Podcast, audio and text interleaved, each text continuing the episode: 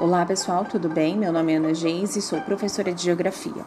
Estou passando para lembrá-los da nossa atividade avaliatória, que é realizar as leituras das páginas 242 e 243 do Currículo em Ação, realizar uma breve pesquisa sobre as curiosidades da Ilha de Páscoa e, no final, gravar um podcast.